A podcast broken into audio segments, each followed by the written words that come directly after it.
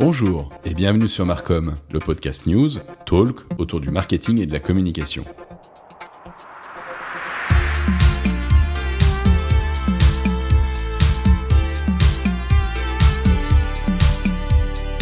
Chaque semaine, au sein de cette émission, vous aurez une revue de presse avec les principales actualités de la semaine. Et tous les mois, je vous proposerai également un débat avec un ou une spécialiste, soit du marketing, soit de la communication, afin de débattre avec elle ou lui sur les grands enjeux que rencontre aujourd'hui notre secteur. Allez, c'est parti, on lance le podcast.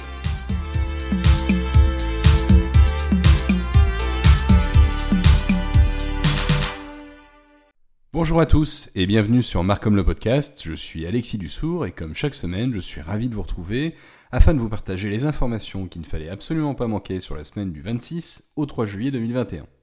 Avant de commencer, je vous invite à vous abonner à ce podcast et à le partager autour de vous car cela aide concrètement le développement des projets d'édition spéciale pour vous aider à mieux comprendre et appréhender les enjeux du secteur.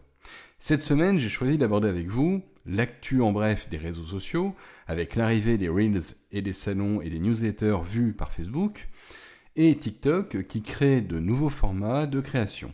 Ensuite, nous verrons comment les marques cherchent à trouver une posture plus responsable, puis nous verrons la data marketing qui est au cœur des enjeux des directions et responsables marketing, et enfin, nous aborderons l'inquiétude des marketeurs vis-à-vis -vis de la fin des cookies tiers. Pour commencer notre tour de l'actualité de la semaine écoulée, faisons un point sur l'évolution des réseaux sociaux. Les plateformes n'ont pas chômé ces derniers jours.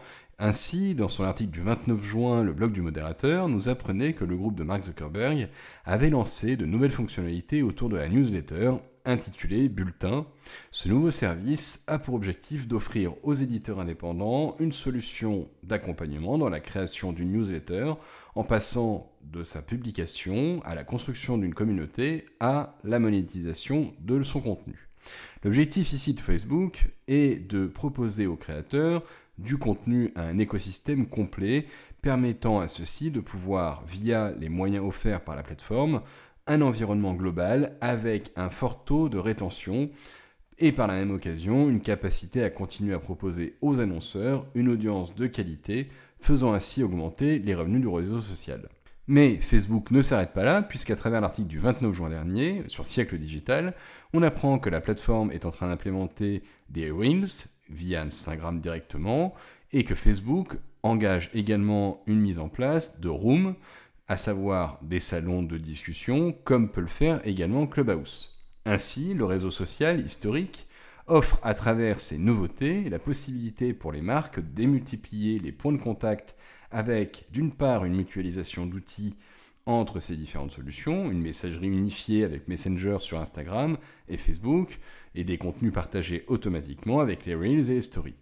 Et d'autre part, des innovations basées sur l'intérêt de ses abonnés autour de l'audio, qui nécessitent dans le même temps un écosystème dédié, soit la newsletter et les groupes, et bien sûr la possibilité dans les prochaines semaines d'écouter les podcasts directement sur la plateforme.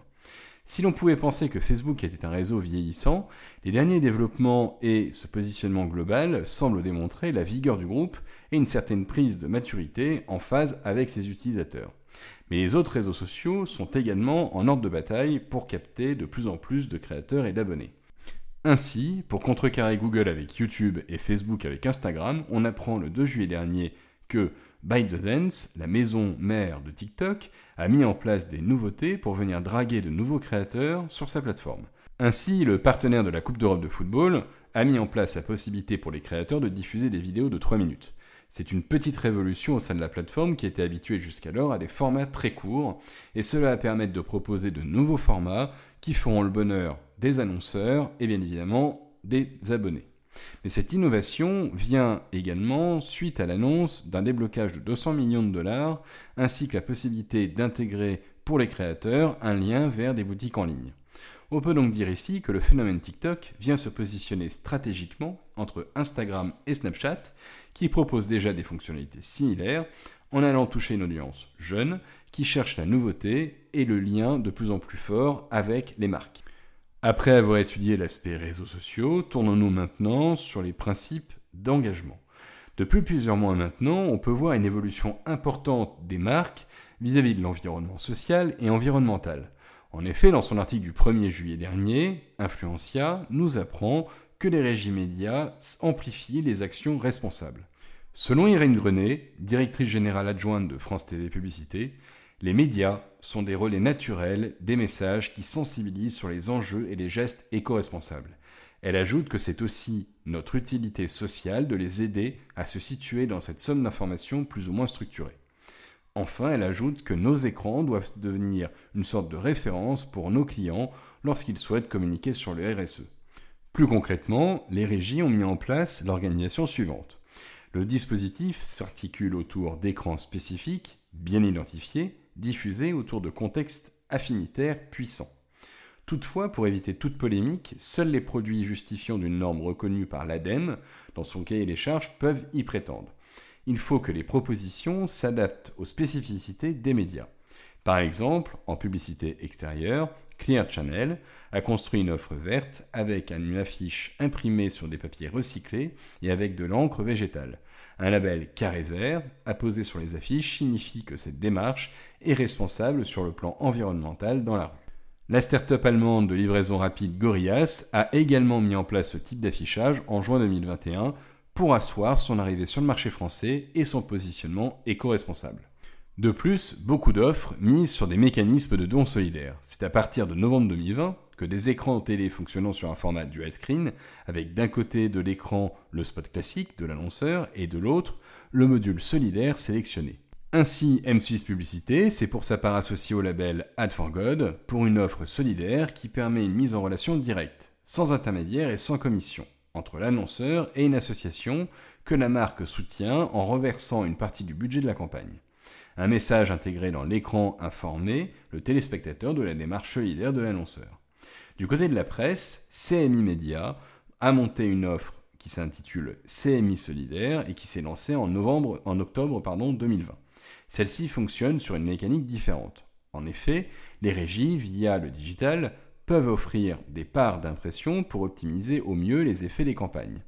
On voit par exemple Verizon Media France offrir 50% d'impression aux annonceurs qui intègrent la RSE dans leur prise de parole pour des campagnes diffusées sur les sites de Verizon Media en France ou à l'international.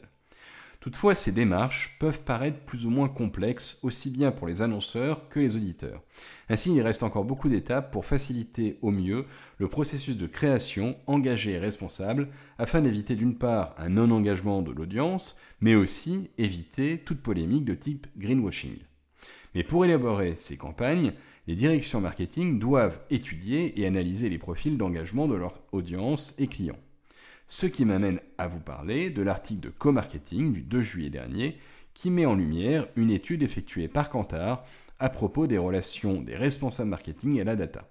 Cette étude a été effectuée auprès de 672 responsables de données ou des études ou des utilisateurs de données dans le domaine marketing au sein de leur marque, de la publicité chez annonceurs en provenance de 39 pays via une enquête en ligne. L'étude révèle que les annonceurs s'engagent à s'impliquer de manière plus directe et proactive dans l'utilisation des données pour améliorer leur performance marketing. En outre, les marques cherchent à instaurer des relations plus étroites avec leurs agences et leurs partenaires technologiques pour garantir un accès plus large à la donnée. Ce rapport démontre que les marketeurs ont du mal à traiter l'infobésité auquel ils sont confrontés. Ils cherchent à s'adapter plus rapidement et, par ailleurs, recherchent aussi une grande efficacité et un impact de différenciation pour l'élaboration de stratégies médias créatives. Mais la réactivité et la customisation n'a de sens que si et seulement si la transmission de la data est partagée de manière fluide au sein des différents services de l'organisation. Au-delà de ce premier constat, on note que la relation annonceur-agence est en pleine mutation.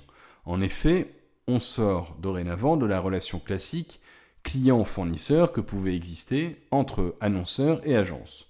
Aujourd'hui, l'approche va dans le sens d'un partenariat main dans la main entre les deux organisations. Selon l'étude, 82% des annonceurs considèrent que une meilleure gestion des données leur permettrait d'optimiser leurs dépenses médias et 76% d'entre eux estiment que les données devraient être utilisées par tout le monde, autant l'annonceur que les agences. En instaurant ces dialogues dynamiques entre les marques et l'agence, cela permettrait de créer des stratégies plus efficaces avec comme axe principal le partage et l'accès des données cohérentes et pertinentes. La même proportion d'annonceurs pensent également que leur marque devrait regarder au-delà de leurs propres données pour avoir de la data de tiers fiables qui peuvent enrichir leur compréhension et éliminer les zones d'ombre et bénéficier d'une meilleure compréhension du marché. Toutefois, malgré leur désir d'un accès plus fluide et à davantage de données, seuls 28% des annonceurs considèrent actuellement que les données syndiquées fournissent des informations exploitables et seuls 18% d'entre eux qu'elles sont faciles et. Ainsi, l'étude indique qu'au cours des prochaines années, la variable qualité de la donnée va devenir le critère le plus important car des datas imprécises pourraient générer des erreurs de ciblage et induire des impacts financiers considérables. La disparition des cookies tiers, qui avait été initialement prévue pour 2022 mais que Google a récemment décalé à 2023, menace directement les dépenses Martech effectuées ces dernières années. De ce fait, les marques se concentrent désormais sur leurs propres data en s'y connectant des sources de données externes.